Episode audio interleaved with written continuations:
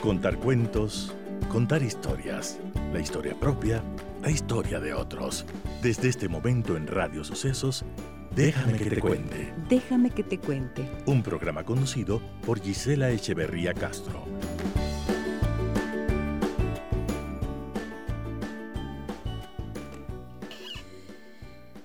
Muy buenos días, amigas y amigos de Radio Sucesos. Bienvenidas y bienvenidos. Qué gusto estar con ustedes un viernes más para compartir con todos ustedes la banda sonora de la vida de Luz Elena Coloma. El día de hoy, concejala de la ciudad de Quito, Luz Elena Coloma, estará con nosotros. En breves instantes empezamos a conocer la banda sonora de su vida. Ya saben que este es uno de los espacios más queridos de nuestro programa y para mí va a ser un gusto conocer un poco más de ella, de sus historias a través de su música. Todos estamos hechos de música. Hoy presentamos la banda sonora de mi vida.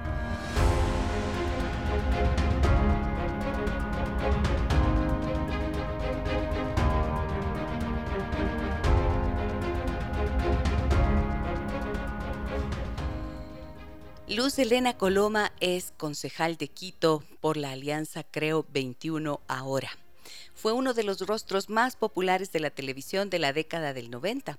Es comunicadora y política y me da tanto gusto tenerla aquí. La recuerdo, por supuesto, por sus reportajes, las primeras ocasiones que recuerdo haber eh, memorizado su nombre y visto su rostro fue en el programa La Televisión precisamente en la década de los 90. Me da tanto gusto tenerte aquí, Luz Elena. Muy buenos días, bienvenida al programa. Muchísimas gracias y estoy igualmente feliz. Finalmente se dio. Finalmente lo logramos. Escucho mucho tus programas.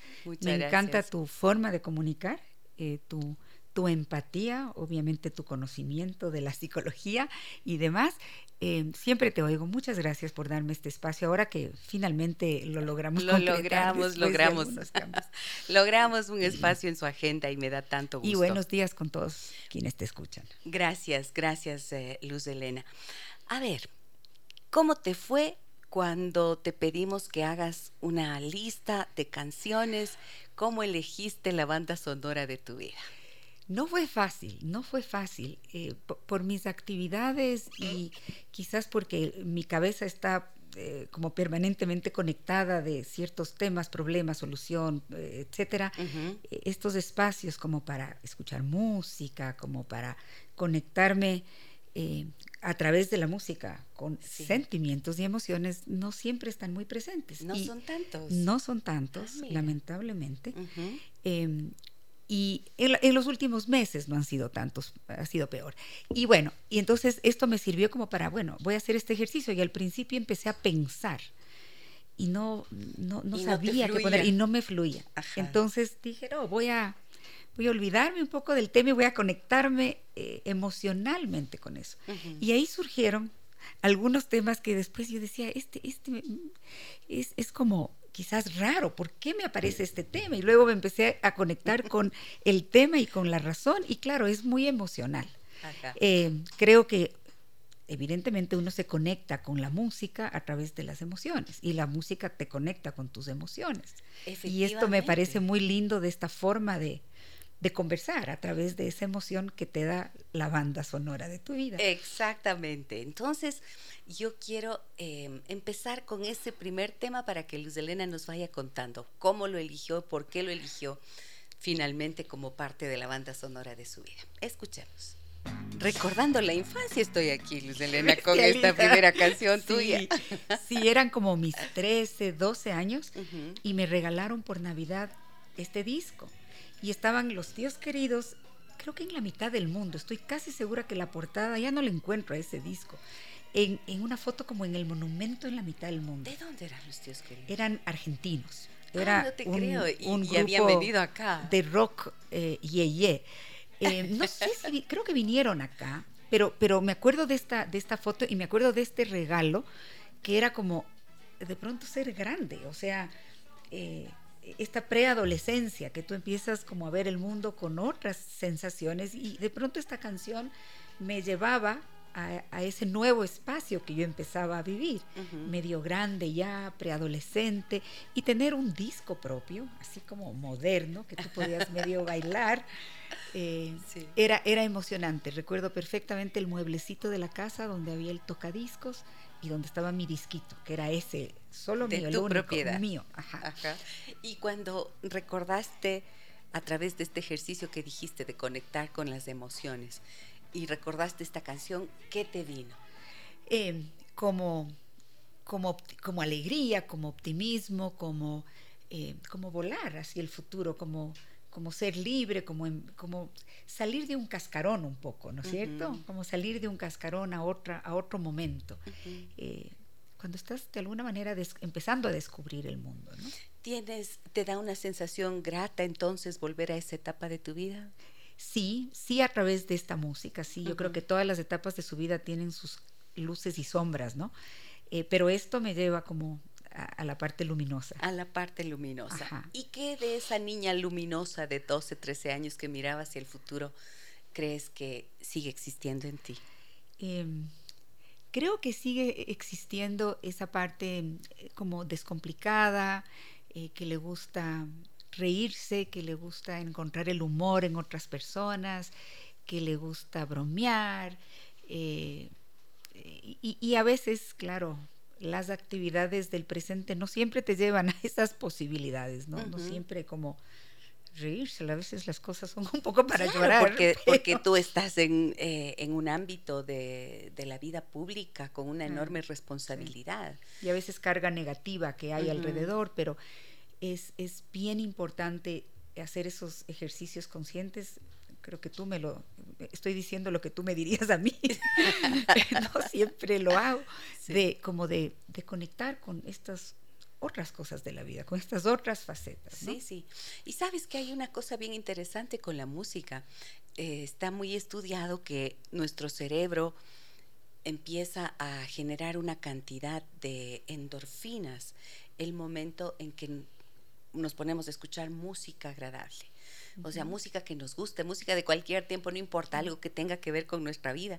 Y esa música hace que mm, cambiemos completamente nuestro el funcionamiento del hemisferio derecho empieza ahí a activarse a través de esa música y sentimos placer. Es algo de lo que yo siempre hago por ejemplo cuando termino consulta. Ves que trabajo con el sufrimiento de las personas y entonces una manera eh, que tengo de de desconectar de eso es precisamente la música. Entonces, eh, tarea terapéutica, por favor, Luis lo, lo, voy a hacer, lo voy a hacer sobre todo en las, en las rutinas diarias y en los rituales diarios, que es cuando uno no encuentra esos momentos. Porque si es un sábado, si has salido de la ciudad, si estás en el campo y, prendes una chimenea y pones una bonita música, eh, obviamente eso se da y, y ese es el espacio creo que la clave es hacerlo en la rutina diaria. Sí, sí, es correcto. Ahora, bueno, lo voy a hacer. La música, y acabas de recordar ese mueblecito que tú dices en donde estaba tu disco, pero tu vinculación con las grabadoras eh, fue parte de lo que a ti te inspiró el gusto por la comunicación. Sí. a través de tu padre. Cuéntanos cómo fue eso, Luz Elena. Sí, eh, eh, vivíamos en la República del Salvador. Ahora hay un edificio ahí frente a lo que es el el eh, planetario. La Fundación Mundo Juvenil, la Carolina, que eso era un descampado. Sí, sí, sí. no sé por qué me acordé de esa casa. Bueno, y ahí, entrando a la izquierda, había un cuartito que era como el. Había un escritorio que era como el espacio de mi papá y un mueble. Y en ese mueble, él tenía este equipo que tenía un micrófono. Y entonces él nos entrevistaba y nos preguntaba cosas y, y, armaba conversaciones. ¿A qué se dedicaba tu padre? Mi papá era ingeniero ingeniero, o sea, nada que ver con la comunicación, pero era una forma como, yo creo que de registrar la, vida de los hijos a través de estas conversaciones. Y, y éramos chiquitos, era maravilloso porque y yo le decía, eh, graba, yo le decía, le digo, Tato, a mi papá, graba, Tato, graba. Eh, cuando apenas eh, era, era, muy chiquita y entonces era este momento en que él conversaba conmigo, y me entrevistaba y yo también, y luego nos escuchábamos pero este era en cassette de cinta y grabadora con micrófono. Bastante parecido al periodismo de algunos años después. Ahora es que grabas con teléfono y, es diferentísimo. entonces era mágico escuchar estos y porque habían relatos y, y, a veces cuentos y eran conversaciones fantásticas.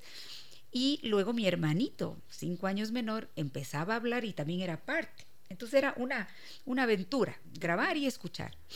¿Alguna vez se perdieron, imagínate, esos cassettes en un cambio de casa? Ay, qué pesar. Y yo recuerdo. un registro maravilloso. ajá, la pena que eso era para mi papá. Creo que sobrevivió a alguno u otro. Él todavía tiene su, su viejo tocadiscos, su casetera, o sea, eh, toda esa ese equipamiento está en su casa y funciona, él pone disco de verdad. Qué lindo. Le da la vuelta al CD también. Le da la vuelta al CD. Pero sí, era, era lindo. Y yo creo que de alguna manera esa magia que se produce en el ejercicio de la comunicación, de una conversación, de contar una historia, eh, a mí me nació ahí. Ahí te nació. Ajá. Y entonces empezaste tú a hacer algo parecido o a qué edad ya te, te pusiste en serio con la comunicación? Eh, no, no, no todavía hasta, hasta que me gradué del colegio, pero yo en el bus de colegio al que yo iba, ahí iba Ana María Granizo. Ana María, Ana María Granizo, Granizo una de las presentadora de- de Coavisa. Exacto, la primera eh, presentadora mujer que quizás tuvo la televisión ecuatoriana. Muy jovencita empezó ella, muy linda, Guapísima. preciosa. Y yo íbamos, íbamos en el bus de colegio, ella ella era grande. Y una prima y yo le veíamos a ella que era tan linda y le decíamos la ñaña. Y nos inventábamos que ella era nuestra hermana grande. Nosotros éramos unas guaguas de, de, no sé, de tercer grado. Eh, y luego ella salió, empezó a salir en televisión. Entonces para mí era, era increíble. Mi ñaña, que iba en mi bus, era, era esta persona de televisión. Y yo empecé a tener como una curiosidad especial por ese mundo de la televisión. Y siempre soñé desde ahí en trabajar en, en esto. Ujú. Cuando me gradué del colegio pude hacer, entrar a hacer una pasantía en Canal 8, ahí enrollando cassettes, eh, lo, que, lo que me manden, pautando unos cassetzotes que, Claro. que Las existían en la época, que se llamaban, claro. que se metían en unas maquinotas, o sea, Ujú. necesitabas unos cuartos enteros. Y ese noticiero, ahí estaba Apolo Barriga, que en paz descanse, estaba el Pancho Borja también, estaba Eduardo Califé, estaba Montserrat Kramer, eh, o sea, íconos que en, en la comunicación, en el periodismo, jovencitos de ellos, yo, guau, a 17 años. Y de ahí, ahí, de la pasantía, algún momento ya me contrataron, estuve como un año ahí, empecé a hacer mis trabajitos y era fantástico que lo que tú grababas, editabas, escribías un texto para eso y luego estaba al aire y lo compartías y podías contar un sinnúmero de historias. Fantástico. claro. Eh, luego de eso eh, se abrió el diario Hoy, que bestia, estamos hablando como de hace 30 años. Disculparán nomás, nos sacarán las cuentas. nomás. Yo creo que estas historias son las que hacen que, que uno se dé cuenta también de, la, de los recorridos Claro. de las personas, de los inicios, de los esfuerzos. O sea, creo que... Claro. Y sabes que hay una cosa, me encanta hacer esto porque creo que mujeres como tú, por ejemplo, que después de una trayectoria comunicacional han llegado al mundo político, muchas veces mm, pueden servir como referentes. Las historias de las mujeres que yo entrevisto acá, y de los hombres también, porque lo he hecho, eh, son como, demuestran lo que es la vida humana, las, los desafíos que todos tenemos, ¿no? y también la capacidad que tenemos de resolver los desafíos que se nos presentan. Sí. Entonces, Sí. lo que tú estás contando es una memoria histórica, además, porque tú eres una figura eh, de televisión y ahora figura política, entonces es una memoria histórica. Sí, o sea, sí, sí, sí, con, con la diferencia que en, ese en esas épocas, digamos, la caja, la pantalla o la radio era el instrumento de vinculación. Claro. Ahora tú claro. puedes desde tu propio teléfono vincularte, todo el mundo puede vincularse y tú puedes seguir a quien tú quieras, etcétera, etcétera. Eh, ahí se abrió el, diario Hoy, te decía, y ahí me, me dediqué siete años al periodismo escrito Ajá. que también era lindo. En un- primero en las páginas internacionales, cuando las noticias llegaban por teletipo. Entonces Teletipo. tú llegabas al diario y tenías que enrollar dos kilómetros de papel que, que botaban los teletipos y leer después para escoger las noticias que irían en, los, en las páginas eh, y retipiar esas noticias. Imagínate. El teletipo era como el telex. Claro, era un rollo de papel que estaba todo el rato en funcionamiento, y estaba, escribiendo, escribiendo la, una noticia, depende de las agencias internacionales, la France Press, la DPA, la IPS, habían tres teletipos y habían estos rollos de papel en el suelo, producto como un papel higiénico jalado por un niño. sí, sí, sí, sí, sí, ¿No? Y había que llegar, enrollar, leer y escoger de ahí qué, cuáles eran las noticias del día y, esa era y, construías la página de Noticias Internacionales. ¿Y eso era una tarea tuya intuitiva o tenías un mentor que te estaba acompañando? Fernando Larenas era mi jefe, claro, mi mentor, habían unas directrices, pero también un poco intuitiva, ¿no? Tan intuitiva como que me jalé, nunca me voy a olvidar un fin de semana cuando muere Grace Kelly eh, la esposa del príncipe de Mónaco en, una, en, un accidente de carro. Eso era en años 80. Claro, y muere con su hija conduciendo. Sí. A mí me impacta tanto esa noticia y, la encuentro como tan, no sé, tan brutal, que no reparo en una masacre que había habido en unos campos palestinos. O sea, no, ah. no leo, no reparo la importancia, no sé qué me pasa. Y el titular del diario hoy del otro día, qué vergüenza, era la muerte de Grace Kelly y no había una noticia de este tema tan brutal que había sido estas masacres. Y, yo, y, y esa era una responsabilidad, era un turno de fin de semana que estaba a mi cargo y yo no, no, no procesé, no, ¿no? Eh, claro, que me armé una reprimenda enorme al siguiente día por parte del director con toda la razón. Claro. Terrible. ¿Qué aprendiste de eso, Lucelena? Mayor enfoque, concentración, no obnubilarte si es que un tema te, te, llena, te, copa, te, te mueve, sino con cabeza fría un poco ver para todo el lado, ¿no? Ver, ver el, no solamente ver el árbol, ver el bosque, algo así. Yo recuerdo que tus reportajes em, en la televisión mm, eran tan entretenidos y además me encantaba tu voz. Mm.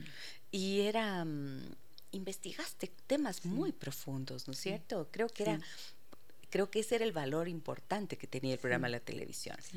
Y de esas experiencias de investigación periodística, ¿qué es lo que tú recuerdas?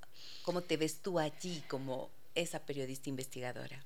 Bueno, hay un episodio que, que a veces el, me lo han mencionado muchos, muchos años después, que fue de alguna manera miedoso, pero, pero a la vez te da esta adrenalina que te hace ser valiente en ese momento. Y era el tema de las gasolinas. Y yo me pongo a ver a veces para atrás y digo, hay temas como tan tan elementales que a la vez son tan graves y que se y que, y que podrían no existir si hiciéramos las cosas correctamente. O sea, si tú no riegas las lechugas que estás vendiendo con un agua que tiene heces fecales, digamos, no habría, no habría problema, no habría la necesidad del escándalo de que las lechugas, porque ese fue un reportaje que me acuerdo que causó revuelo, ¿no es cierto? Las aguas que regaban las lechugas que se vendían en determinado lugar. Pero el de las gasolinas, habían siempre denuncias de que tú pagabas X por, tus, por tu galón y ese galón no era un galón, era menos de un galón. Entonces, hicimos, decidimos hacer una investigación in situ eh, un poco arriesgada con unos señores del INEC que tenían unos galones que miden especialmente, con unos mandiles los señores, y fuimos a varias gasolineras. Yo me bajaba, el camarógrafo grababa, por favor me vende un galón y llenaba un recipiente con el galón. Y luego, más afuera de la gasolinera, pasábamos del galón al galón, y, al galón de medición. En algunos el galón era casi, en otros era uno, y en otros era como un poquito, bastante menos que uno. Y en una en particular, yo estaba en, esta, en este procedimiento y los señores del INEC ya ven que sale el dueño, que era un señor muy iracundo y conocido, y salen corriendo los señores del INEC porque sale el señor a, pegarnos. No. Yo, yo, ya, yo ya tenía mi galón llenado, y, ah, no, ya estábamos trasladando el galón al otro galón y sale el señor dueño y estos señores del INEX salen volando, salen corriendo y yo me quedo con el camarógrafo. Marcelo Le digo, Marcelo, prende la cámara. es lo único que nos puede salvar aquí. Y el señor viene y, me pega por sobre la cámara. Claro, me lanza un trompón y esto se graba. No me acuerdo. Y esto se graba y entonces era la gritadera y el señor me mandaba al diablo. Y, y esto, prendido la cámara, obviamente lo sacamos al aire. Y entonces fue claro, el, escándalo no, no, era un galón, era bastante menos y eh, siempre había la denuncia que esa gasolinera te estafaba bonito. Un señor medio conocido, iracundo, algún momento estuvo en la política y eh, en una entrevista, no me acuerdo hace cuántos años, creo que fue a Carlos Vera, eh, o creo que, bueno, fue algún periodista muy conocido, le, le gritó, se paró de la entrevista, le, iracundo igual, y entonces se acordaron de este episodio conmigo de muchos años antes y lo volvieron a poner al aire, el, señor que le pegó. Eh, o sea, era una forma habitual de actuar. Era una forma habitual, era, era ¿cómo se llama? El, esta película del anger management, del manejo de ira. De la ira. De la ira, o sea, claro. No tenía ni un solo, ni una gota de manejo de ira. Y, era chistoso, ahora yo me da ¿Te asustaste? Obviamente, si te sí caen me asusté, por supuesto que me asusté. ¿Te hizo daño? No, no, no, no, me hizo daño. Sí me asusté, pero pero creo que también ahí hay una, una adrenalina, y en el periodismo y en estos momentos, y por eso yo admiro mucho a los periodistas que están en la guerra, que están cubriendo los momentos más terribles, porque sin duda se están exponiendo y ahora te expones en, en, en una manifestación, en, cubriendo, porque, porque además estigmatizan a la prensa eh, y entonces hay agresiones. Acordémonos lo de Freddy Paredes en octubre del 19, es terrible. Pero, pero eh, estos periodistas que están ahí están no solamente cumpliendo su trabajo, es un tema más como de, una misión, es más, es más de una fortaleza interna y de una convicción interna que les da una fortaleza interna. Y también creo la esa fuerza como de la denuncia, ¿no es cierto? Y que estás respaldado por un medio en donde vas a poder colocar en altavoz eso que es injusto. Correcto. ¿no? Exactamente, exactamente. ¿Qué crees que pasó con el periodismo en el Ecuador en los últimos años? Yo creo que hay mucha crítica, ¿no es cierto? Porque ha bajado yo creo notablemente esta tarea investigativa, yo veo. Yo creo que ha cambiado de formas y como el tiempo real es tan, es tan poderoso a través de, los dispositivos, de las redes y demás, entonces el, ahí está como lucha por, por la inmediatez, ¿no es cierto? Yo, yo admiro mucho y creo que hay periodismo de investigación de, excelente calidad. Creo que eh, Arturo Torres con Código Vidrio ha hecho un trabajo eh, revelador. Eh, el, propio Fernando Villavicencio, digamos, periodista político, ha, destapado cosas enormes. Yo respeto inmensamente al periodismo de investigación y le doy siempre el crédito, eh, pero también creo que eh, hay, hay, esta línea, yo diría, un poco más, mm, no necesariamente sin data, a veces tienen los datos apropiados, pero creo que el manejo a veces es más eh, titular, escandaloso, voy a botar la bomba y después si, se causan muchos daños, ahí arreglamos los daños.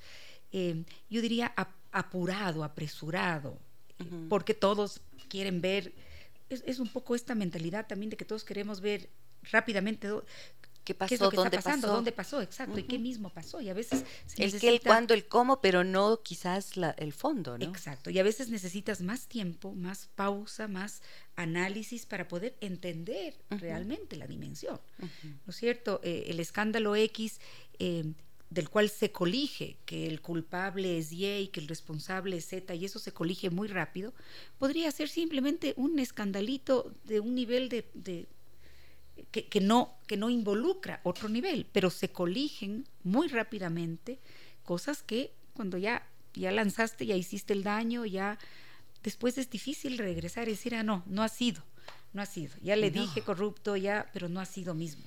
Entonces, esa parte es delicadísima, porque hay una responsabilidad eh, enorme, ¿no? El momento en que tienes el privilegio, yo creo que es de tener un la posibilidad de llegar a una audiencia, creo que es la responsabilidad y la ética, es algo que tiene que estar tan claro en cada uno. Y el respeto a, a, la audiencia. Exactamente, y, y, al nombre, o sea, no puedes colegir porque a ti te parece que es un corrupto o una corrupta, eh, eh, digamos, eh, sentenciar eso y lanzarlo a los cuatro vientos. claro, fíjate que esto, esto que dices, lo de la inmediatez y la manera de colocar los titulares, me parece que es algo tan complicado ahora. Entras a un Instagram, por ejemplo, y te salen los titulares de los medios de comunicación. ¿Cuántas personas crees que van a leer? Y a veces los titulares son tan amarillistas, ¿no es cierto? Que nadie o sea, creo que es mínimo, de acuerdo a las estadísticas, es mínimo el porcentaje de personas que entran a leer la noticia completa. Así es. Y se quedan solo con la lo que les comunica ese titular que es realmente muchas veces, y a veces distorsiona. y a veces el, titular está con signo de interrogación, pero tú eh, captas el mensaje eh, como si fuera un hecho. Así es. ¿no? Entonces nadie se detiene ahí. En eso ha cambiado. Yo creo que lo rápido que vivimos ahora también se expresa en el mundo de la comunicación, que a veces es eh, quizás más banal, más ligero. Eh, yo creo que existen muy buenos periodistas, excelentes investigaciones, pero también esta competencia por quién capta primero la audiencia y para eso a veces tienes que subir el volumen mucho, ¿no? Luz Elena Coloma nos acompaña en esta mañana, amigas y amigos. Como ustedes saben y ya están escuchando pedacitos de lo que fue su trayectoria en el programa La Televisión, que era conducido por Freddy Ehlers. Y este espacio, tú dices que fue tu escuela, ¿verdad? Fue mi escuela, fue una gran escuela, eh, justamente porque después del diario Hoy eh, tuve la posibilidad de entrar a este, a este programa que era, estaba naciendo y y nació con un nuevo paradigma de comunicación y en la televisión. No tenías redes, no tenías internet. Claro. No tenías esa, ese tipo Todavía de ni teléfono celular. No, yo me acuerdo que tuve, tuve el primero, sí, ¿Ah, sí? porque no, nos auspiciaban y nos dieron uno de prueba y yo me mm. llevé este ladrillo, este aparato enorme, me llevé el fin de semana. el zapatojo, el zapato. Era así. Eh, y, por ahí, claro, por, la mitad de mi, de mi vida en la televisión, pero sí, no había, era, de verdad, era, era muy diferente. Eh, y pero este programa tuvo una audiencia importantísima, tuvo esta combinación de reportajes que eh, tocaban temas y, y develaban problemas, eh, los denunciaban, tenía la posibilidad de hacerte viajar, de conocer el mundo, de conocer tu propio país, de conocer nuestra cultura, eh, era, una ventana y un espejo. Fue un gran programa. Y, con gente muy chévere también, compañeros muy, muy inteligentes, muy creativos. la Marisa. Que se lanzaba de los puentes en ese momento en que nadie lo hacía. Nadie lo hacía, qué bestia, qué increíble, sí. Jovencita, Cris, Cristina Rodas, el Manolo Sarmiento, estuvo Roberto Barriga en los primeros años, Rodrigo Robalino, que en paz descanse. Eh, y bueno, luego vinieron generaciones más jóvenes también, chicos más jóvenes, pero era, era, era una, una interesante, interesantísima propuesta de, de, comunicación vía televisión y tuvo los mejores horarios y los mejores ratings. ¿Cuántos años estuvieron al aire? El programa estuvo al aire, si no me equivoco, 10 u 11 años.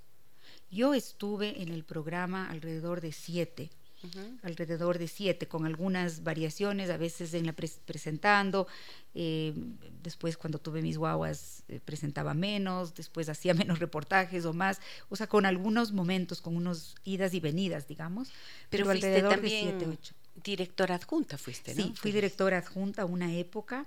Eh, esto significaba que si tenía el turno, por ejemplo, el siguiente programa me correspondía a mí dirigirlo, armarlo, producirlo. Em, y bueno, y llevarlo al aire eh, ese, ese fin de semana. Eh, y claro, para mí trabajar los domingos desde esa época fue como, era como súper normal. El domingo 4 de la tarde yo ya empezaba a, a, estar en modo programa, en modo trabajo. Dejaba los guaguas, mi marido se hacía cargo de que coman, de que se bañen, de que duerman, y, y esto era de 4 a 10 de la noche, ¿no? Los domingos. Em, pero era, a mí me encantaba. Es decir, yo no tenía mayor problema con eso. Mira lo que nos dicen por aquí. Buenos días, dice querida, me encantan los viernes de banda sonora y una invitada de lujo la que tiene hoy tan interesante y entretenido escucharla. Abrazos y les deseo un magnífico mes de abril, nos dice Ruth Valladares. muchas gracias. Ruth. Estoy en Facebook, acá en el 099 556 3990. Nos dicen, qué chévere escucharla, la conocí hace mucho, justamente en clases de baile que nos hacían conectar con los sentidos. Oh. Como dice esa canción, Volar e Interpretar con Regina Katz, excelente ah, artista. claro, Regina, esa era expresión corporal se llamaba esa clase. Tomaste esa clase. Sí, claro, claro, fue la fue qué lindo recuerdo, fue la primera vez todavía guaguitas que eh, que yo tuve una clase de esa digamos como eso, ¿no? Un poco, un poco baile, un poco, era raro, expresión corporal, sí. Me acuerdo perfecto de Mira, mira cómo nos escuchan. Genial entrevista, Luz Elena ha aportado mucho a Quito, nos dice Silvia Vallejo. Todavía no entramos a ese tema, ya van a escucharla. Gran invitada, nos dicen también, una gran comunicadora. Nos nos retrotrae a una época donde la televisión y el periodismo ofrecían contenidos a pesar de que no existían los medios tecnológicos de hoy. Una concejala de lujo cuando habían alcaldes y consejos con personajes de la talla de Gonzalo Ortiz, Fernando Carrión, Margarita Carranco. Así es, así es en, referencia a esos personajes, eh, esos consejos fueron de lujo. Gracias por, recordarlo. Yo de verdad eh, fui, o sea, me sentí muy honrada de ser parte de él. Otro día conversaba con Gonzalo Ortiz, a quien le conocí en el periódico Hoy, quien le llevó a mi marido a trabajar al periódico Hoy como estudiante de economía y entonces los dos nos conocimos también en el periódico. Yo le decía, ah. usted fue el culpable. y Gonzalo, y nos acordábamos, luego nos reencontramos en el consejo, él fue vicealcalde y claro, ese consejo con Margarita, Bill Manrade, Mario Eugenia Lima del MPD, eh, estaba Andrés Vallejo, eh, otro otro consejo, otro, otro, otro estilo de relacionarnos con la ciudad eh, y con la, obligatoriedad eh, de, nuestro trabajo de fiscalización y, de elaboración de ordenanza en otros. Y eso me hace pensar cómo la, la energía que tú pones en lo que haces y las energías generan una, un ambiente determinado que te hace también actuar de determinada forma, con más positivismo, con más optimismo, con más bronca, o sea, y creo que las energías de ese momento nos daban un producto mucho más positivo para la ciudad. Que hacía que fluyan las cosas. Exacto. Ahora no pasa eso. Sí, y ese es un tema un tema del que por supuesto quiero que nos hables, pero antes de eso quiero escuchar la segunda canción. Vean, recién yo así me agarro en la conversación y después me olvido de las canciones. no, no, no, vamos con la segunda canción de la banda sonora de la vida de Luz Elena Coloma. Ahí ya me, ya me, ya me dio ganas de fiestas de Quito. Es una maravilla la tuna quiteña. A ver, ¿por qué esta canción en tu banda sonora, porque Es chistoso. En, en, los cumpleaños familiares, desde que éramos guaguas, y ahora ya se ha hecho más famoso, entonces, happy birthday tuyo, cumpleaños feliz, que muerde el pastel, que muerde el pastel, la, la, la. Y mi papá decía, y ahora el Santo del Quintana. Y mi papá canta el Santo del Quintana en los cumpleaños de la familia. Ah. Entonces, esta canción se fue haciendo siempre parte de nuestra vida. Y después ya yo llegué al municipio, al consejo, y claro, fui entendiendo que esto es parte del, del imaginario, parte de, de nuestras memorias, hay toda una historia detrás de la tuna quiteña del Santo del Quintana. La letra me fascina, me, conecta con esta alegría quiteña, con, esta, con estas memorias de, festejos a la ciudad, con esta vida de barrio, con estos personajes graciosos, eh, con esta sal quiteña. Eh, y, claro, con esta memoria familiar. Ahora los, los más chicos de la familia ya tienen esto como un ritual. Entonces, recién, igual en un cumpleaños, eh, eh, que vive el santo, que muerde el pastel, lo que decía, y el santo del Quintana, y ya somos más los que cantamos en el santo del Quintana. Y es, un, es una maravillosa canción cumpleañera, digamos. ¿Y cuál es la historia que hay detrás de esta canción? La historia habla de, de un chulla que se llamaba eh, Abelino Quintana, ese es, la, esa es la, el personaje, que tenía una fonda, un bar que estaba en la 24 de mayo, y entre las, entre las calles Cuenca y Imbabura. Y, y para este chuya quiteño, cuando tenía, cuando llegaba a su santo, em, llevaba la, la cerveza de, de, la cervecería La Victoria, que está también en la 24, o estuvo, ¿no? Ahora ya no es la cervecería, en carretilla, y paseaba por la ciudad, que una ciudad chiquitica, brindando la, la, la, la cerveza. de su cumpleaños, ¿no? Festejaba su cumpleaños brindando.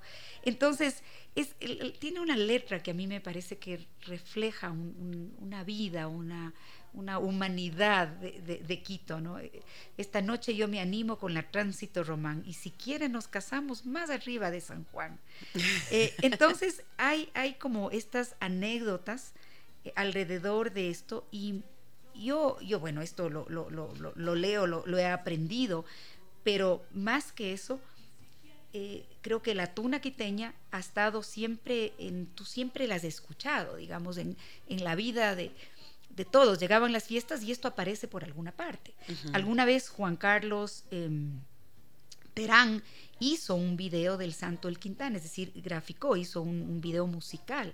Recuerdo que Recuerdo que el municipio le, auspició, yo estaba en esa época ahí, y, y claro, y él y tú ves el video y entonces un poco visualizas esto que sucedió hace muchísimos años. A propósito, ayer eh, me fui a Jesucristo Superstar y ahí todos las, los, la familia Terán y Juan Carlos como director, productor y en algún momento también como cantor, un espectáculo maravilloso. Pero son esos vínculos, yo digo, estos personajes con su ciudad, con la vida de la ciudad, que quizás en una ciudad ahora tan grande, tan diversa, se van perdiendo. Pero yo estoy segura que, en, que esas son las memorias que tenemos que preservar. En los barrios, esos personajes, esas costumbres, esos rituales, esas, eso es lo que nos hace el alma de la ciudad. Eso es lo que es nuestra memoria. Luz Elena Coloma fue concejala de Quito durante dos periodos consecutivos, de 2001 a 2005 y de 2005 a 2009. En noviembre de 2010 asumió la gerencia de la empresa pública municipal Quito Turismo hasta enero de 2016. ¿Cómo diste ese salto a la política? Muchas veces los periodistas que hacen esto son bastante cuestionados y criticados y tú no has tenido ese inconveniente. ¿Qué fue? ¿Cómo te, cómo te animaste a meterte en la política? Quizás en algún momento sí lo tuve. Eh, traté siempre de, si es que ya estaba en el ámbito de la concejalía y eh, seguía haciendo comunicación, de nunca mezclar los temas, nunca tratar un tema relacionado a la ciudad.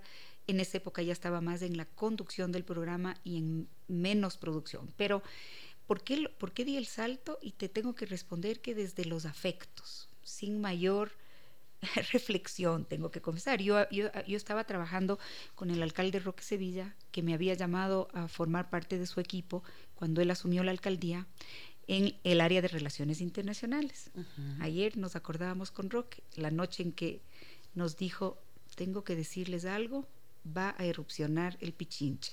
Ayer o sea, no, pues eh, esto fue hace 20 años. Ah, esto fue hace 20, años, por favor, que, no se convierta en la guerra de los mundos. No, estoy contando la anécdota de hace 20 y tantos años, la noche que él ah, venían, venían estudiando estos sismos que habían en Quito y eh, los vulcanólogos le dicen al alcalde va, va a erupcionar su volcán a las faldas inmensas de un monte. Claro. Va a erupcionar el monte.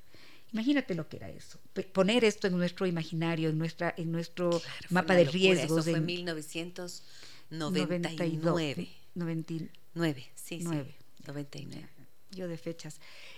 Y recuerdo perfectamente, claro, 99, tienes razón. Esa noche, era, era de noche, y el alcalde nos dice, va a erupcionar el Pichinchi. Yo siento este escalofrío por dentro una cosa que no avanzas a dimensionar y, y, siento inmediatamente este dilema bueno, yo tengo que, digamos, trabajar, ¿no?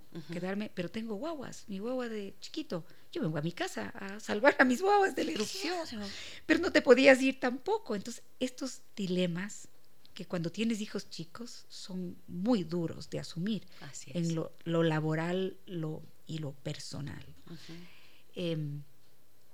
Y bueno, empezó todo el operativo y esto. Eh, y luego, el, eh, luego Roque se lanzó a la, alcalde, a, la, a la reelección, digamos, como alcalde, y ahí él me pide que vaya a su lista de concejales.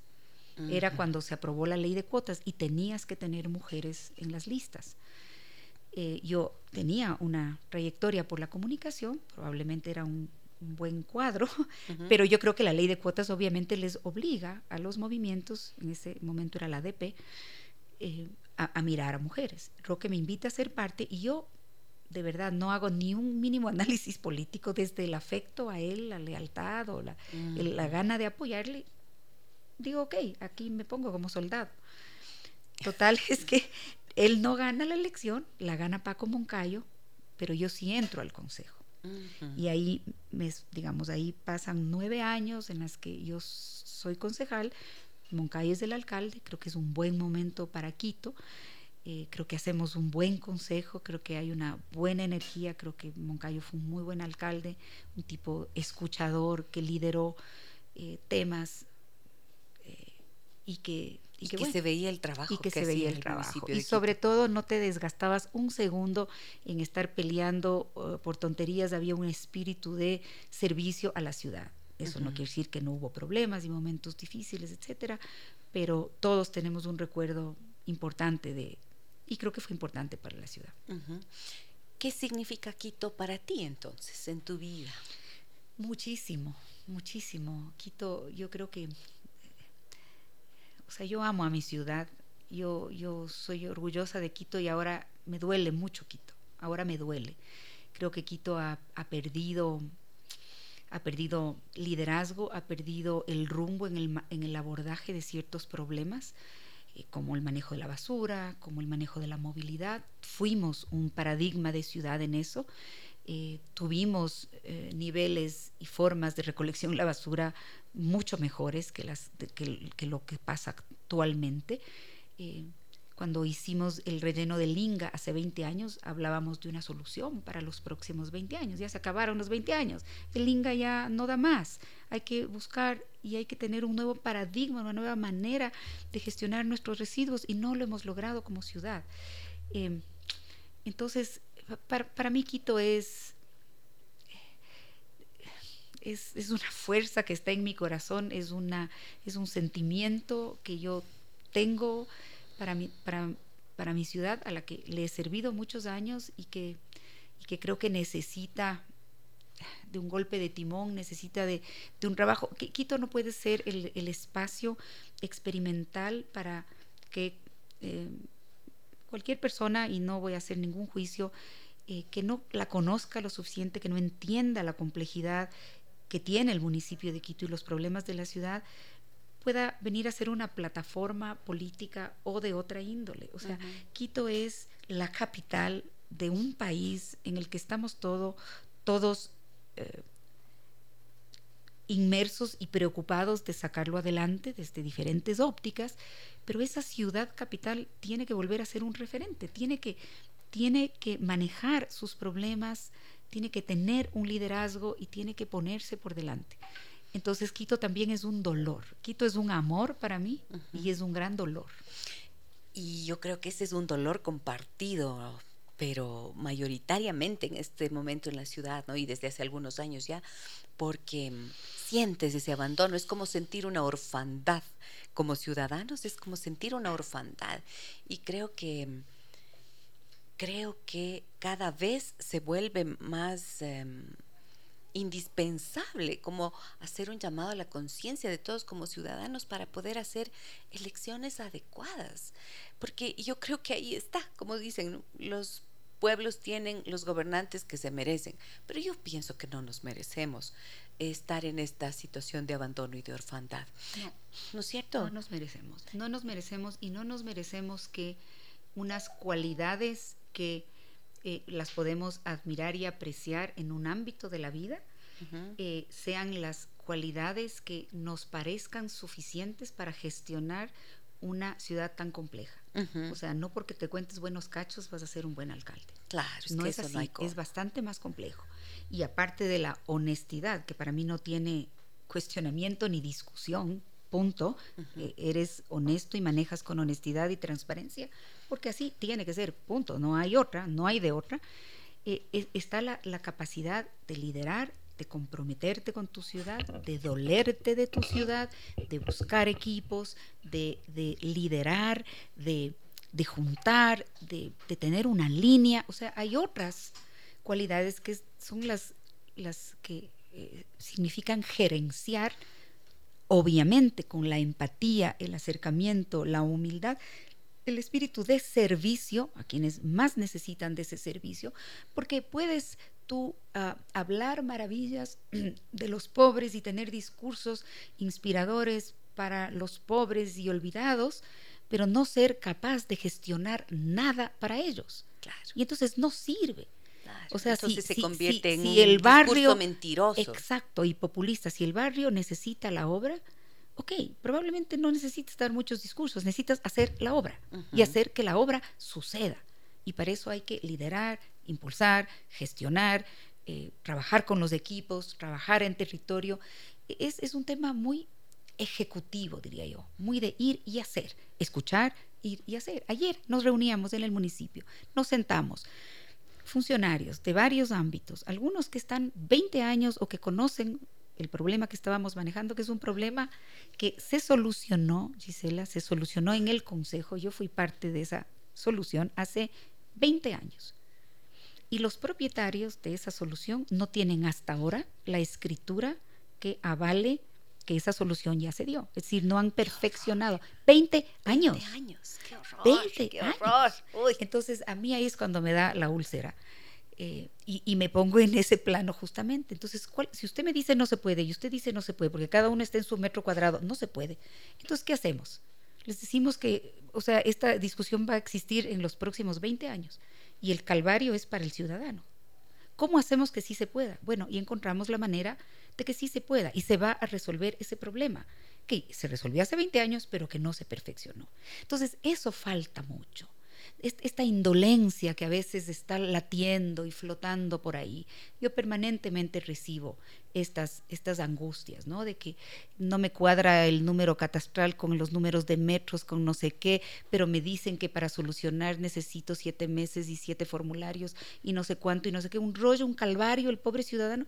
Y, y no, y resulta que se soluciona en dos minutos, ¿no? Pero esto requiere de mucha, yo pienso que requiere de esta incuestionable honestidad, de el servicio como, como una luz que tiene que guiar la actividad, la administración pública, ¿no es cierto? Pero además la capacidad. Y para eso yo creo que es importante que también busquemos personas y elijamos personas que tengan la formación adecuada, la experiencia de administración pública, que no es lo mismo, pues, mm. que, por ejemplo, no sé, sin desmerecer, pero si estás en una cancha de fútbol y te estás entrenando para eso todos los días, vas a ser excelente allí, pero no vas a estar haciendo bien em, unas leyes que tienes que, que tienen que empezar a regir en el país. O sea, o entender mínimamente como el proceso de contratación pública. Claro, pues como decía mi mamá, zapatero a tus zapatos. O sea, haz bien tu tarea, fórmate bien, adquiere experiencia y luego aspira a algo que te pueda realmente llevar a cumplir con una misión, porque es una misión. Yo recuerdo cuando Paco Moncayo llegó a la alcaldía, él tenía una formación militar, absolutamente exitosa, por supuesto. Y él todos los lunes convocaba a comité directivo. yo era concejal, yo no iba, iban los, los, los administradores, los que están en la administración. Y eran como reuniones largas. Y yo me acuerdo que al principio él, decía, sí, he dispuesto que se solucione tal cosa. En su, en su lógica, ¿no? En, una lógica vertical, el general dispone y todo se cumple. Resulta que no se cumplía tan rápidamente en el municipio la disposición.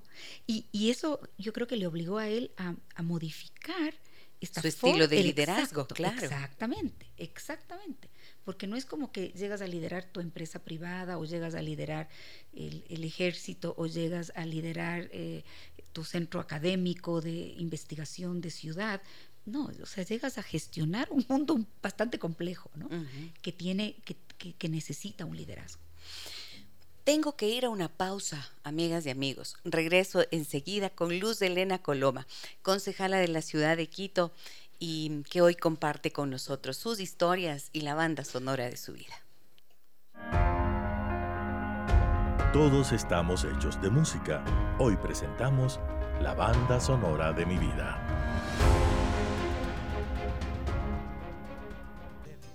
Cat Stevens, El tren de la paz, uno de los temas de la banda sonora de Luz Elena Coloma.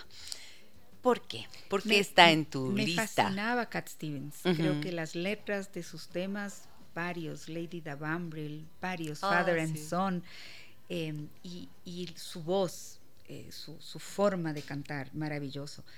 Em, cuando me, conecté con, este ejercicio de encontrar una canción, em, esta, esta salió y creo que, era tan adecuada, eran los días, em, uno de los días de estos macabros de, la guerra, eh, de las noticias sobre la guerra, sobre la invasión a Ucrania, y, e, e, esta canción te invita a, subirte al tren de la paz, ¿no?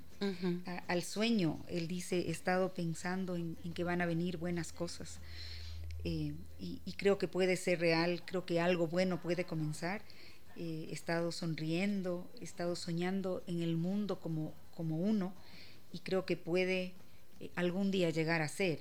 Y, él dice que, está escuchando el tren de la paz que llega y suena cada vez más fuerte y, te invita a subir en él. Mm. en resumen, no sé, creo que es una canción apropiada para, para eh, tener esperanza en, en la posibilidad de la paz, en la posibilidad de la paz. Eh, estamos viviendo, creo que estamos viendo a la vez las, las cosas más horrendas que puede hacer un ser humano y también las más bellas, ¿cierto? Desde la solidaridad, desde, la, desde el amor, desde la desde la lucha por sobrevivir y qué te encuentras o con quién te encuentras en esas en esas eh, en esos momentos en esos trances. Eh, esto de tener que salir de tu país con lo que estés puesto huyendo de la guerra huyendo de la muerte. O sea para mí ha sido desgarrador el tratar de entender o de, sintonizar con esto no no no, no. y, a la vez mirar estas muestras de solidaridad infinita que a veces del otro lado de la frontera encuentras de un ciudadano común que simplemente te revelan que, somos lo mismo. ¿no? Pero eh, para mí ha sido especialmente duro, em, para todo el mundo, ¿no? entender que la guerra e, es, es real y es una crueldad real. Esta que le estamos viendo y muchas otras, por supuesto, no es la única. Y sabes que a propósito de esto que mencionas, ahora mismo estoy pensando cómo esos, eh, esa solidaridad, esa capacidad de apoyo, de ayuda, de, salvar de salvarse unos a otros, de acompañarse, está allí. Y lo trágico es que estas guerras ocurran por la decisión de uno. Así es. De un gobernante. Así es. O sea, que una persona tenga la capacidad de destruir y de generar tanto dolor y muerte. Es, espantoso en realidad. Y esto bueno, en el extremo más grande que es la guerra. Pero en nuestros escenarios más pequeños y en nuestros contextos más próximos también vemos esos liderazgos obscenos, porque es por supuesto. así, ¿no es cierto? Entonces ahí es cuando a veces pierdes la esperanza.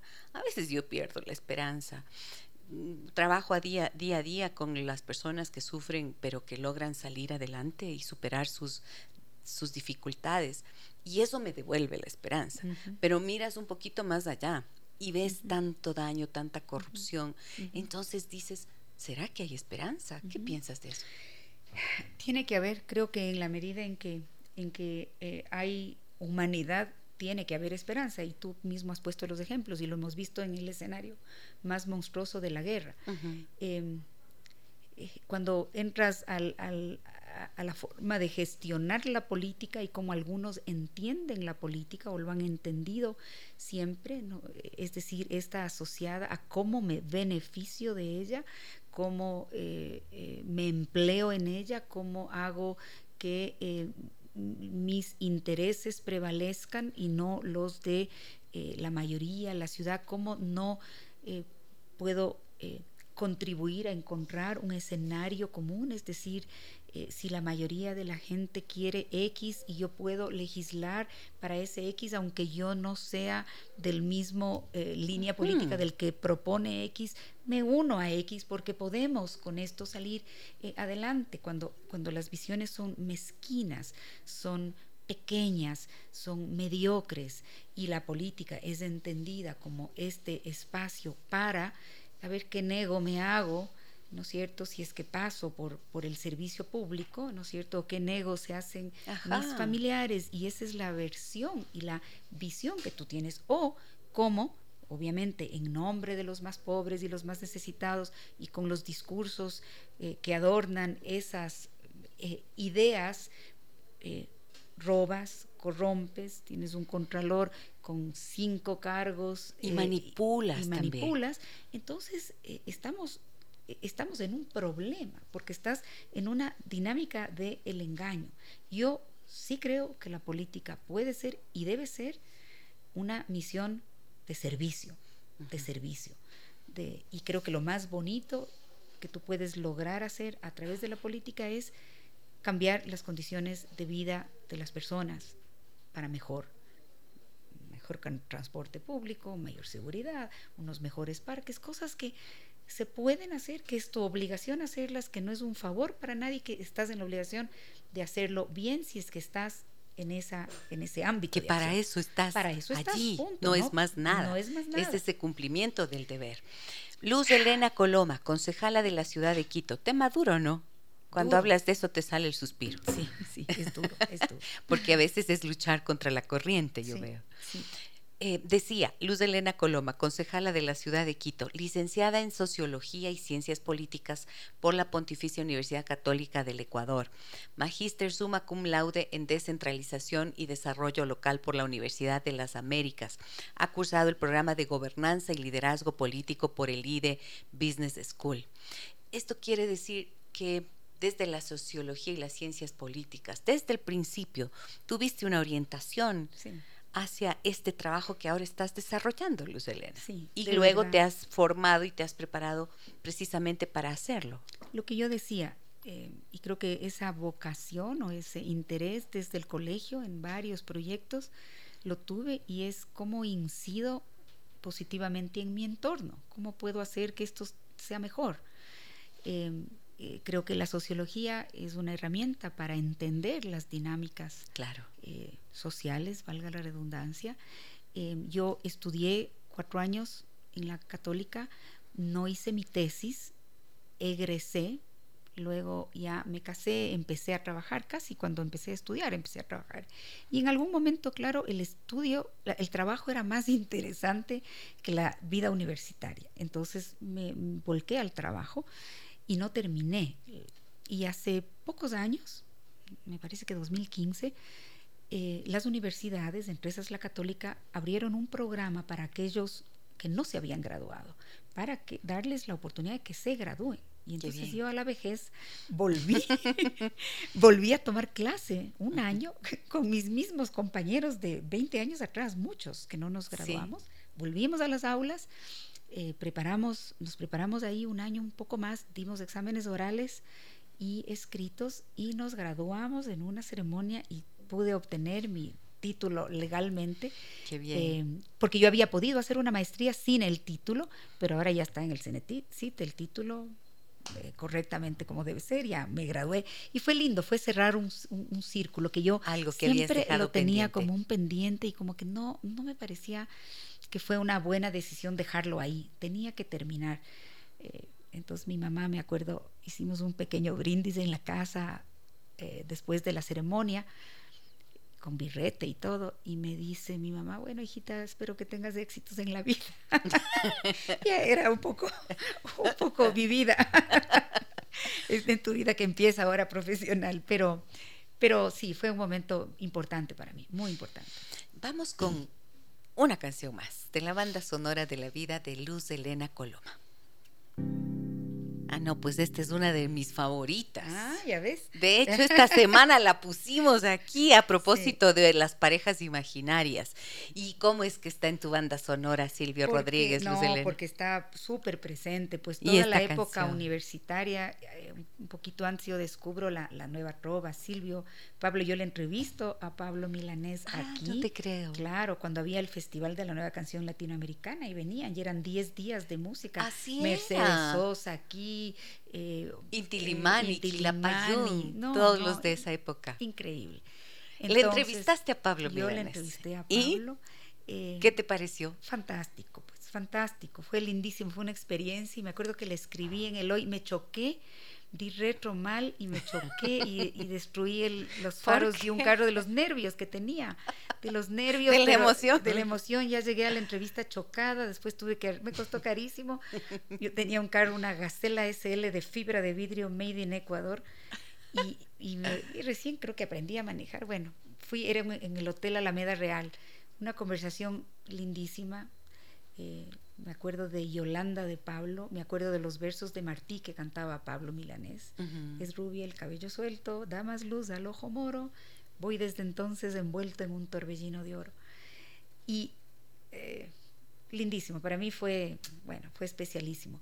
Y Silvio, claro, las canciones, él, él también fue, tiene una producción tan enorme, yo no soy una musicóloga, no, probablemente no voy a decir nada erudito, pero cómo fue cambiando, cómo yo encontré eh, canciones eh, que eh, iban siendo diferentes con otros elementos, me acuerdo la flauta en la canción sobre los ángeles, bueno, y esta es especialmente hermosa, me toca el corazón, es una poesía como, como toda la producción de, toda la producción de Silvio. Y, y, no, pues cada vez que, creo que vino unas tres veces siquiera al Festival de la Nueva Canción Latinoamericana en el Coliseo Julio César Hidalgo. Claro. no me perdía. Y, y, la última vez ya dijo que nunca más iba a volver porque le agarraba la altura y entonces ya era mayor, más mayorcito. claro. Qué pena. Qué pena cuando nos empieza a dar soroche. Pero no, es una canción hermosa y, y, sí es parte de mi vida. ¿Sabes cuál frase me encanta de esta? Esta que dice, los amores cobardes no, llegan a amores, ni a, historias, se quedan, allí. Ni el recuerdo los puede salvar ni, el mejor orador, conjugar. Eh, ya hicimos tú. Poesía. poesía pura. Muy bien. Ahora, te quiero preguntar algo acerca de esta condecoración que el Consejo Metropolitano de Quito te dio en el año 2015 como colaboradora más destacada del municipio en la labor de promoción turística de Quito. Mm y en el año 2013 recibiste el reconocimiento Revista Hogar Mujer del Año. Mm. Estos reconocimientos, ¿qué han significado para ti? ¿Cómo los has tomado? Em, obviamente es un honor.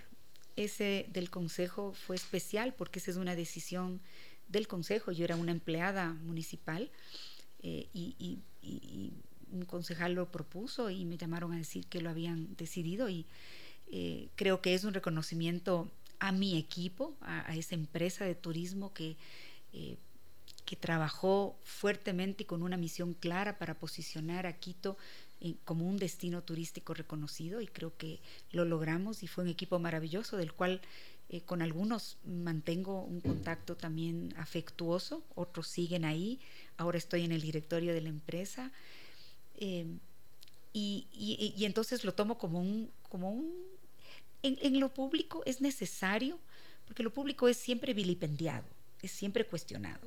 Y está bien, o sea, finalmente manejamos recursos públicos, nos paga la ciudadanía y está bien, nos tienen que pedir cuentas y tenemos que hacer el mejor trabajo posible, no podemos pasar de agache.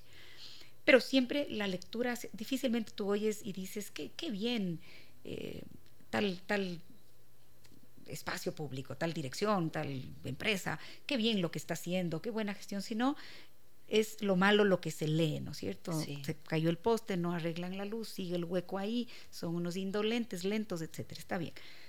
Entonces, eh, un reconocimiento en el ámbito público es, es, es positivo, te sube los ánimos, te da, te da, eh, te da más fuerza para seguir. Obviamente me honra, pero yo te digo con toda sinceridad, yo soy de las que creo que no, ni los ni los fracasos o sea, y los errores deben atormentarte, ni los éxitos y los aplausos deben, deben obnubilarte, obnubilarte, ¿no, es cierto? no, no, no, te debe durar más de 10 minutos. Eh, me han pasado papelones en, el tema de lo público y alguien me dio ese consejo. No te debe durar más de 10 minutos. Nosotros competíamos por ser una de las ciudades, no me acuerdo el título, como de las siete ciudades maravilla, alguna cosa así. Y habíamos pasado por todas las instancias de, de, los cuartos de final, el 18 de final, 16, no sé qué, y ya estábamos en la, en la, para elegir las siete. Y era un tema que se definía en, en esta organización internacional eh, por votos y no sé qué. Y bueno, iban a anunciar los premios y nosotros estábamos en directo con el alcalde, absolutamente confiados que íbamos a ser una de las siete, con una gran expectativa y novelería de la prensa y todo, y no fuimos. Y yo tuve que dar la cara yo y decir, no, no nos eligieron. Y casi me muero, y fue durísimo, y fue un papelón, o sea, no estuvimos, pero claro, no, tampoco era de vida o muerte. No era grave, claro. Pero, pero era feo. Pero era una frustración. Era una frustración. Y, y, alguien me dijo ahí, ok, no te puedes, no te puedes quedar ahí ya, ok, pasó, sí, acepto, no, no funcionó. Creímos que iba a funcionar, acepto lo que me toque aceptar. Y, y, por el otro lado, no puedes vivir puesta la medalla que te dieron en el 2015. Fantástico, está reconocido, esto nos pone la vara más alta, tenemos que seguir trabajando, guardamos la medalla y seguimos, humildemente, porque si, si te crees en las condecoraciones, me, me parece que el riesgo es estancarte por ahí, en estos Olimpos, entre comillas, que, que Luz Elena, no sirve. ¿Y la... Mm, qué es lo que más te frustra? El que no podamos hacer las cosas, en que las cosas no se concreten. Me frustra la, el diagnóstico, la teoría, el análisis, eh, la interpretación. Hablo sobre todo en la gestión pública. Me frustra el que esto no se concrete que no puedas concretar las cosas. En mi trabajo, a mí me gusta en mi trabajo tener resultados, concretar. Eso me frustra, me frustra la, me frustra la, eh, a nivel profesional, la poca, el poco compromiso, la falta de pasión, la falta de mirar hacia adelante y ponerle todo, todo el corazón y toda la, la capacidad de trabajo. Me, me frustra así el, el acomodo el, acomodo, el estar agazapado en tu zona de confort. y me frustra la, me frustra la banalidad, no, no, no me, no me, voy a hablarte en positivo, me gusta la gente auténtica, sencilla, conectada, normal, trabajadora, honesta.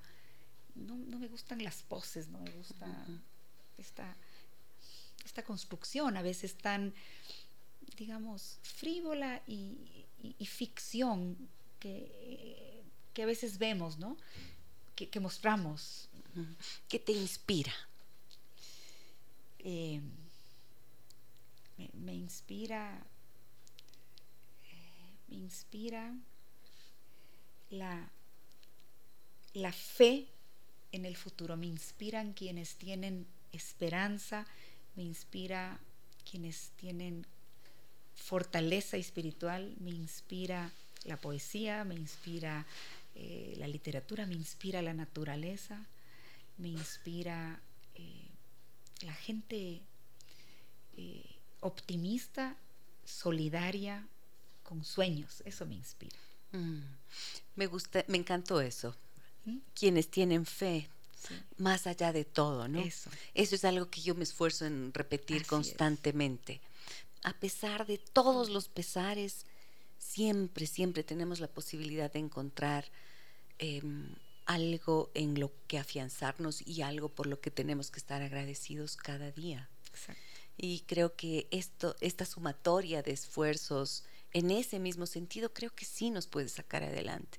Sí, cuando yo me conecto con estuve el otro día en Pinta, en una minga que habíamos organizado, porque ellos necesitaban ampliar unas vías, algo muy simplecito para luego poder tener electricidad.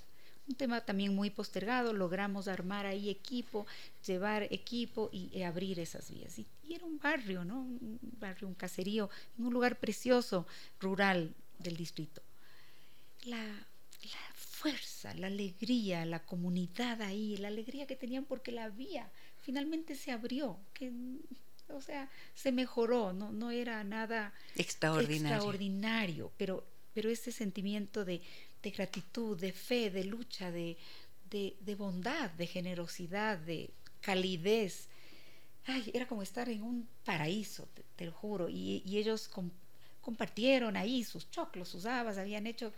Yo, yo, siempre soy como muy... Les dejo muy claro, por Dios, no se molesten, vamos a hacer la mica y ok.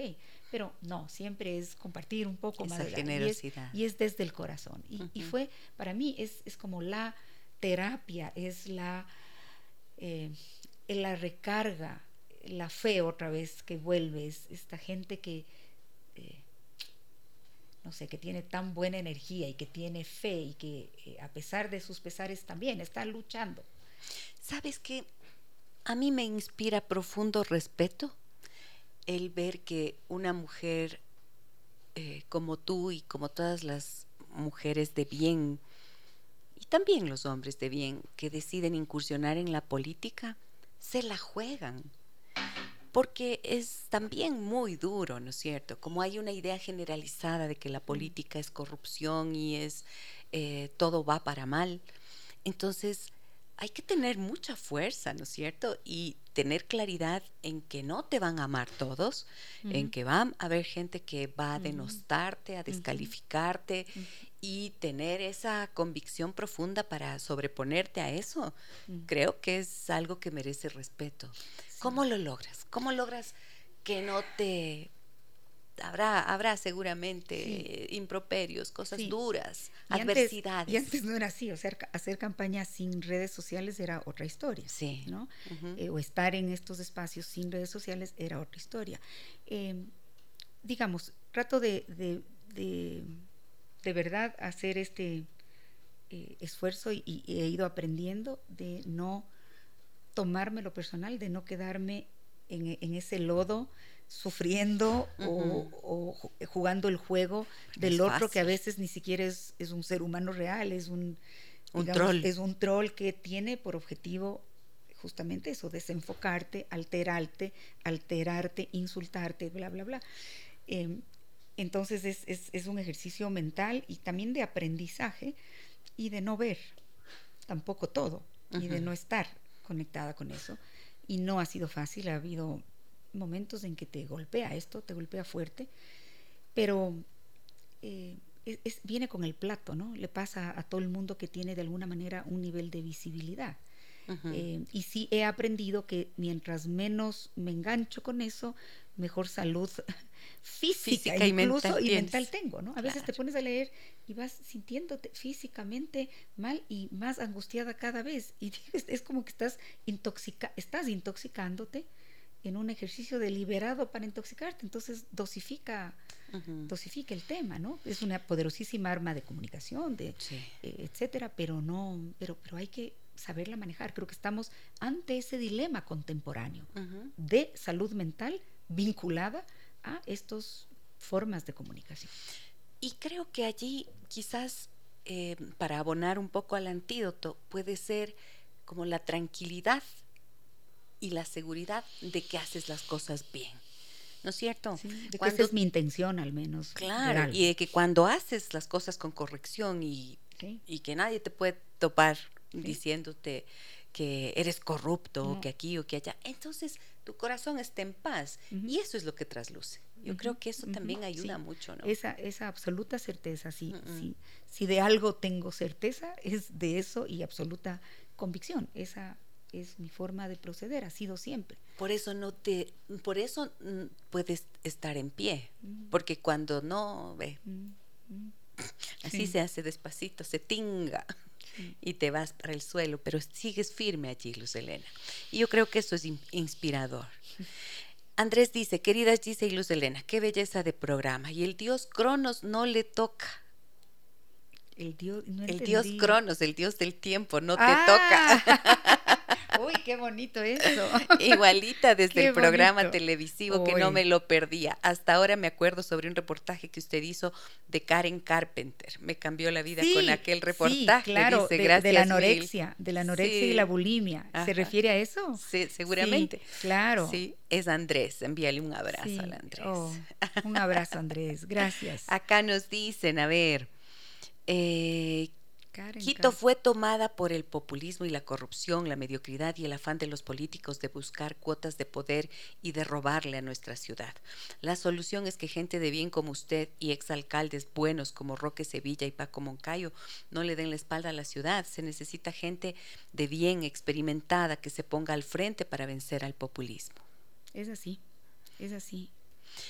Indiscutiblemente. Buenos días Gisela y Luz de Elena. Escribo porque quiero agradecerte Luz de Elena, porque a pesar de todos los cambios en la ideología de ciertas autoridades del Consejo y de la misma alcaldía, pero tenemos que encontrar un verdadero líder positivo, porque para desgracia de Quito y del Ecuador es visible un líder negativo. Gracias y mil veces gracias a ti por tu trabajo.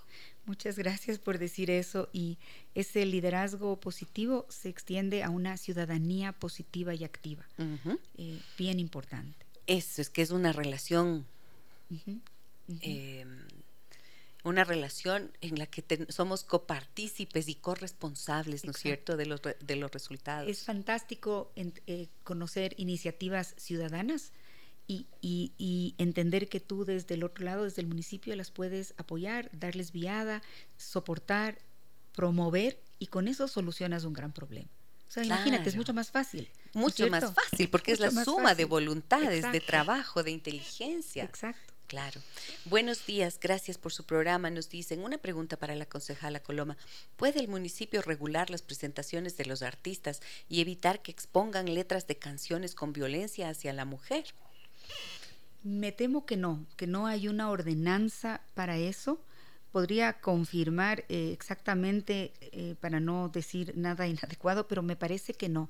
No tienes una ordenanza y no sé si la puedes tener, si es que eso eh, invade el tema de libertad de expresión o no, pero, pero puedo consultarlo y me, parece que es una preocupación legítima. Legítima, sí. Como mujer, que has estado en los caminos de la comunicación, de los medios de comunicación y en la política. ¿Has sentido alguna vez el peso del machismo sobre ti? Sí, sí, sí, claro. Sí, sí lo he sentido. Cuando era más jovencita era un poco doble porque era por Wambra y por, por mujer, mm. ¿no? Entonces, eh, recuerdo... Eh, ¿Te han estigmatizado por guapa? Porque eres una mujer muy bella y eres una de las caras más lindas de la televisión. gracias. ¿Te han estigmatizado alguna vez? Podría ser. No, he sentido tanto eso, pero más por, por um, quizás por, por ser mujer y, y, por la edad en un momento, ¿no? Y a veces, pero eso ya está más en el ámbito de lo político, por tu procedencia, porque estás en el colegio de los aniñados, porque eres eh, suca, porque, o sea, pero esas ya son cosas que yo diría están en, las, en el menú de las malvades, maldades políticas y que son absurdas, ¿no? Eh, pero en todo caso existen. Eh, por ser mujer y por ser joven, sí, sí, sí. sí. cuando el general Moncayo era alcalde, habían algunos eh, funcionarios que venían de, eh, que eran militares, que venían de su, compañeros de ellos, personas muy buenas y que hicieron un gran trabajo. Eh, recuerdo algunos. y había un general que, era, que manejaba el trole. Y yo le pedí una vez ir a ver una estación del trole que tenía algunos problemas que me habían denunciado. Y fui con el administrador general, que también era militar, y su superior, digamos, superior de este señor coronel que era el que manejaba el rol. Y yo era concejal.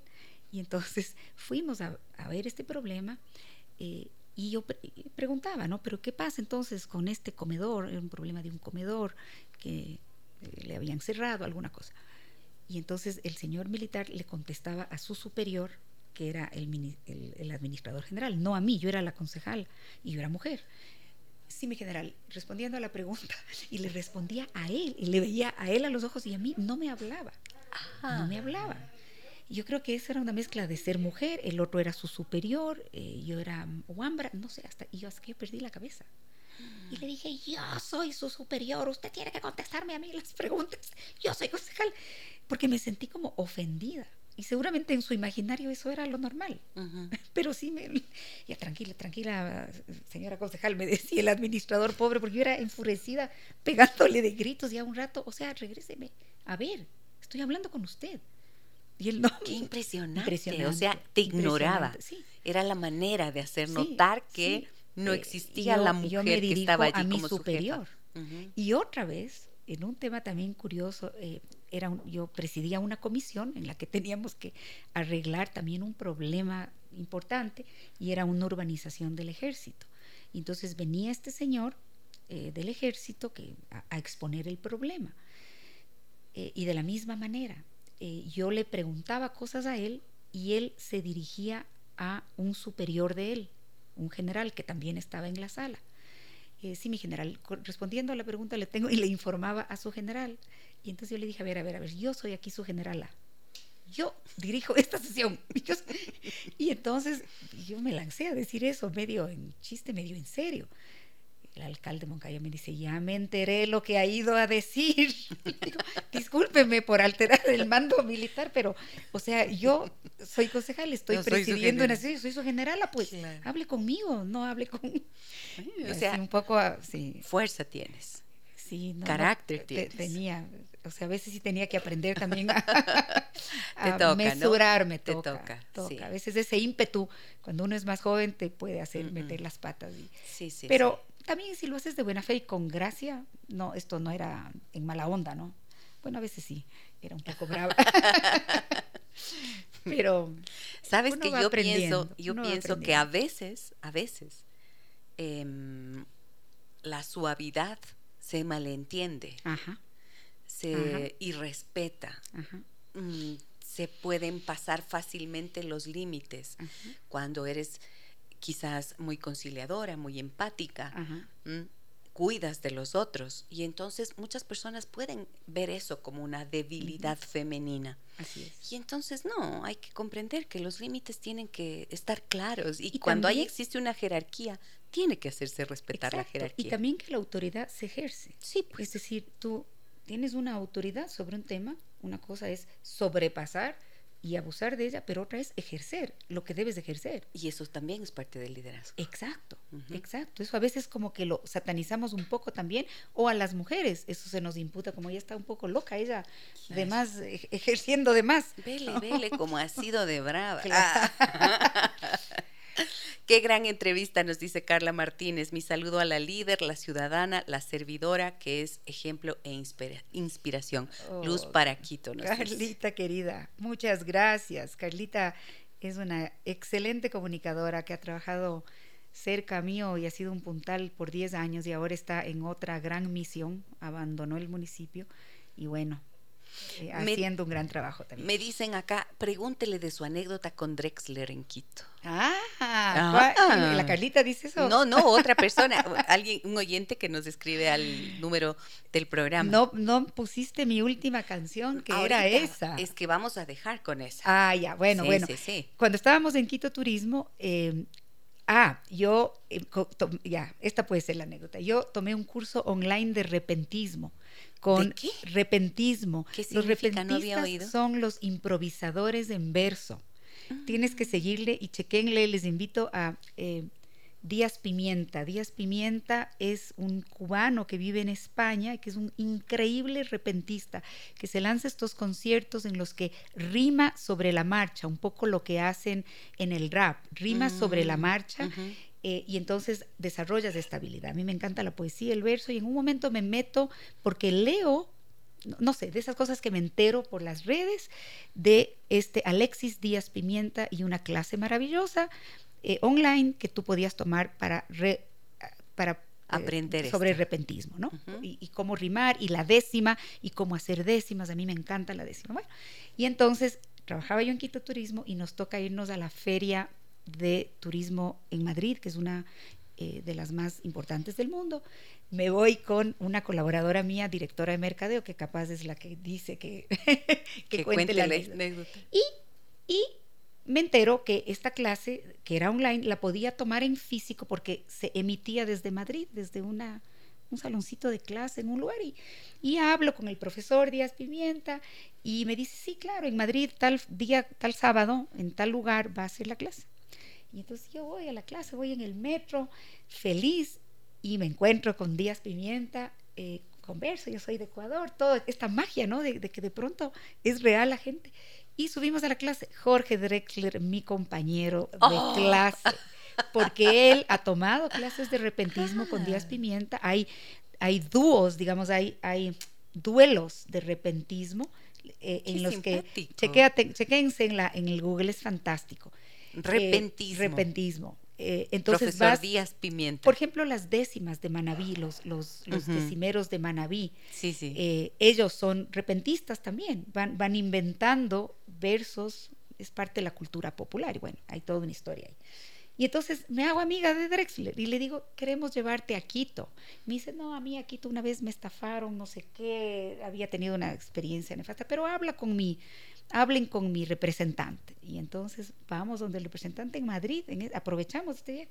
No, no, aquí somos gente decente, el Teatro Sucre, el municipio, no, nadie te va a estafar, no sé qué. Bueno, y logramos traerle como ciudad y fue un lleno total. Ese Teatro Sucre fue increíble. Bueno, ya eh, y entonces, claro, yo le fui a recibir a Drexler al aeropuerto, nos hicimos amigos, él es de Mileva, año 64. y le fuimos a recibir al aeropuerto y todo chévere, y el concierto, y fue lindísimo el concierto en el Teatro Sucre. Y le vamos a dejar a, vamos al aeropuerto Mariscal Sucre, todavía se tenían que ir, se iban de gira a Costa Rica. Y el rato de chequearse, se dan cuenta que no tenían no sé qué vacuna que tenían que tener para Costa Rica. Bueno, ya ya no se embarcaban, era una tragedia. Yo llamaba al Hospital Andes para que se tuvieron, bueno, les vacunaron, les dieron el carnet y lograron irse del país. Entonces nunca se van a olvidar de este relajo.